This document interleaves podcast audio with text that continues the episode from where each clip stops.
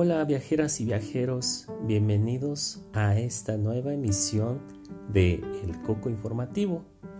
Para abrir esta sección, el día de hoy les voy a compartir información acerca del Día Universal del Niño.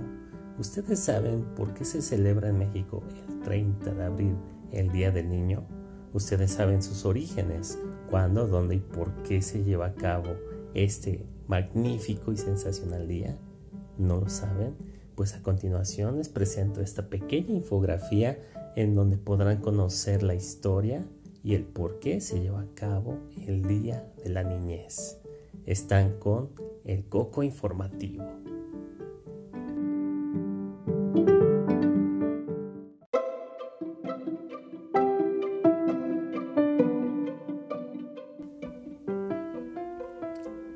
¿Por qué celebramos el Día del Niño y la Niña? El Día Universal del Niño se celebra el 20 de noviembre y tiene la finalidad de reconocer los derechos de la infancia, así como concientizar a la sociedad sobre su bienestar y desarrollo. Tras el deceso de infantes durante la Primera Guerra Mundial, los gobiernos implementaron medidas para su protección. El 26 de septiembre de 1924, la Liga de las Naciones ratificó la Declaración de Ginebra sobre los Derechos de los Niños. Posteriormente, el 1 de junio de 1925, durante la Conferencia Mundial sobre el Bienestar de los Niños, se declaró el Día Internacional del Niño. La Organización de las Naciones Unidas, ONU, instauró oficialmente el 20 de noviembre de 1959 como el Día Universal del Niño. No obstante, eh, el decreto oficial sobre la protección de los derechos de la infancia se estableció hasta 1989. La conmemoración en México.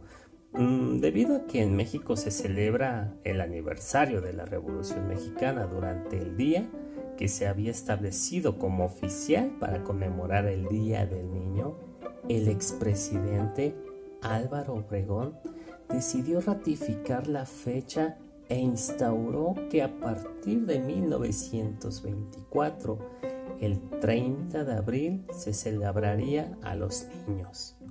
Además de las fiestas y celebraciones del Día del Niño, esta fecha también sirve para reconocer que todos los menores tienen derecho a la salud, a la educación y la protección, independientemente del lugar en donde vivan.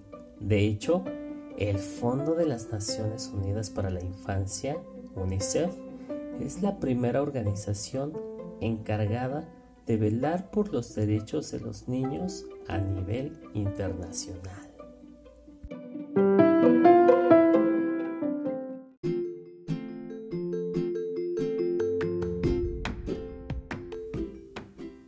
Así que ya lo saben viajeros y viajeras, tienen derecho a una mejor calidad de vida y también atender sus obligaciones. Recuerden estudiar, recuerden prepararse para ser unas excelentes personas a futuro. La lectura, así como también los buenos hábitos para trabajar la mente, son las bases para ser unas excelentes profesionistas. Así que sin más ni más, me despido de ustedes y Alejandra Tete les tiene un par de recomendaciones literarias para poder desenvolverse y dar ese primer paso para agarrar un libro y adentrarse a este magnífico mundo increado, pero igualmente fascinante. Mi nombre es el Coco Informativo, reportando para Tete Cuenta Cuentos y el Club de los Viajeros, me despido.